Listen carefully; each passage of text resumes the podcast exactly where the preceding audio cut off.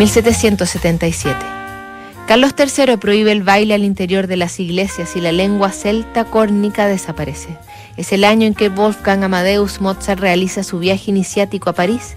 En Augsburgo se encuentra con María Ana Telka Mozart, una prima suya con quien traban profunda afinidad y atracción.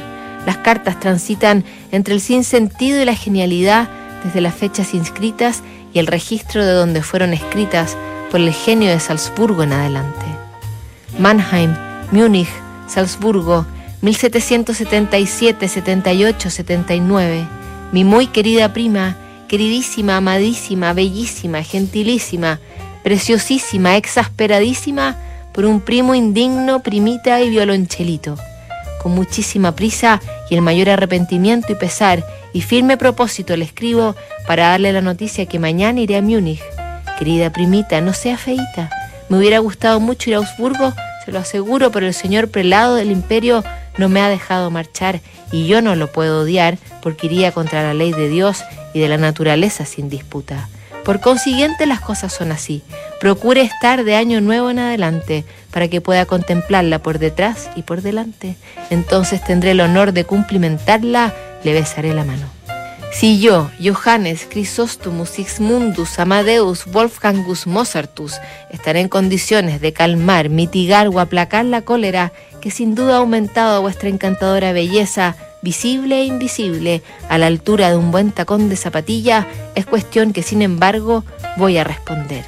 Rayos y centellas, sapos y esfuerzos, diablos, brujas, rebrujas, cáspita, tierra, agua, aire y fuego, Europa, Asia, África y América, jesuitas, agustinos, benedictinos, dominicos, cartujos y santos caballeros cruzados, canónigos regulares e irregulares, y todos los haraganes, pícaros, bribones, canallas y vagos en montón, asnos, búfalos, bueyes, necios, lerdos y zorros, ¿dónde quedan las buenas maneras?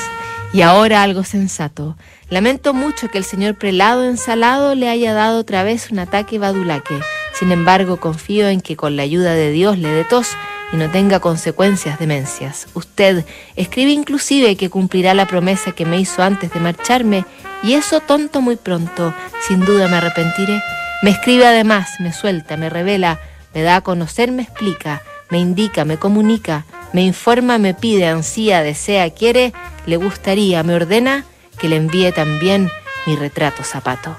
Eh bien, se lo mandaré sin falta que salta.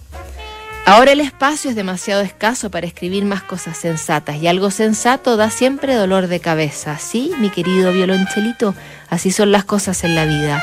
Unos tienen la bolsa, otros la calderilla. Y quien no tiene ninguna de las dos cosas, no tiene nada. Y nada equivale a muy poco y poco es no mucho. En consecuencia, nada es siempre menos que poco y poco siempre más que no mucho y mucho siempre más que poco. Y así es, así fue y así será. Por fin a la carta, ciérrala y mándala a su lugar de destino. De su adorable primín, mi culo no es de Berlín. Ángel mío, corazón, la espero con desazón. Su siervo obediente y cortés, mi culo no es bienes. Juventud, diversión y un juego surreal en las cartas de Mozart a su prima muy diferentes a la que escribió a Constanza, su mujer, que permaneció a su lado hasta el final y muy a pesar de todo. Regresamos mañana. Otra carta que es notables. ¿Sabes lo que